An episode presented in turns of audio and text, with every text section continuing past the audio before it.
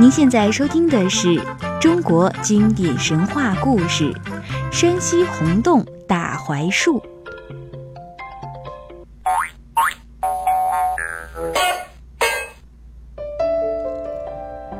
河北省广大地区流传着这样的民谣：“问我祖先何处来？山西洪洞大槐树。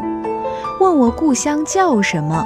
大槐树下老鸽窝。”这是说自己的祖宗是从山西洪洞大槐树下迁移来的。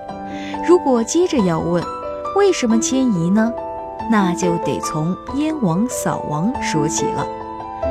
燕王是明太祖朱元璋的四子，名帝，领重兵镇守大都。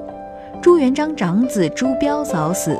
朱元璋死后，根据传长不传嫡的传统，朱标的大儿子朱允文即皇帝位，年号建文。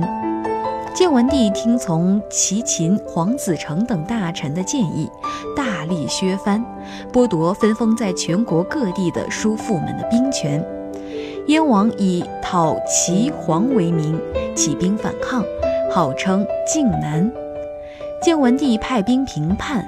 于是，在河北、山东一带进行了长达三四年之久的大战，史书上称之为靖难之战，民间传说则为燕王扫北。在此期间，人们遭受战乱的破坏和自然灾害的袭击，村庄毁去十之八九，民仅存十之一二。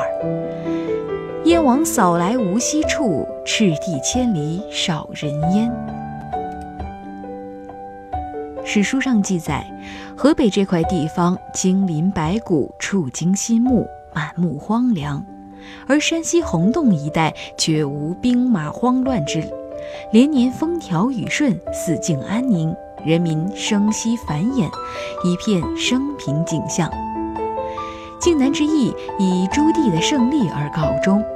一四零三年，燕王军攻占南京，建文帝于战乱中失踪。燕王即皇帝位，改年号永乐，是为明成祖。明成祖在历史上是一位雄才大略的皇帝，他大力发展生产，极力恢复河北一带经济。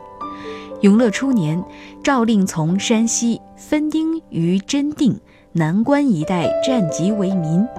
于是，当时的中央政府便在洪洞县设立一个移民机构，专门办理移民事宜。相传此处有一棵老槐树，故河北老百姓中要问祖先来何处，山西洪洞老槐处的说法。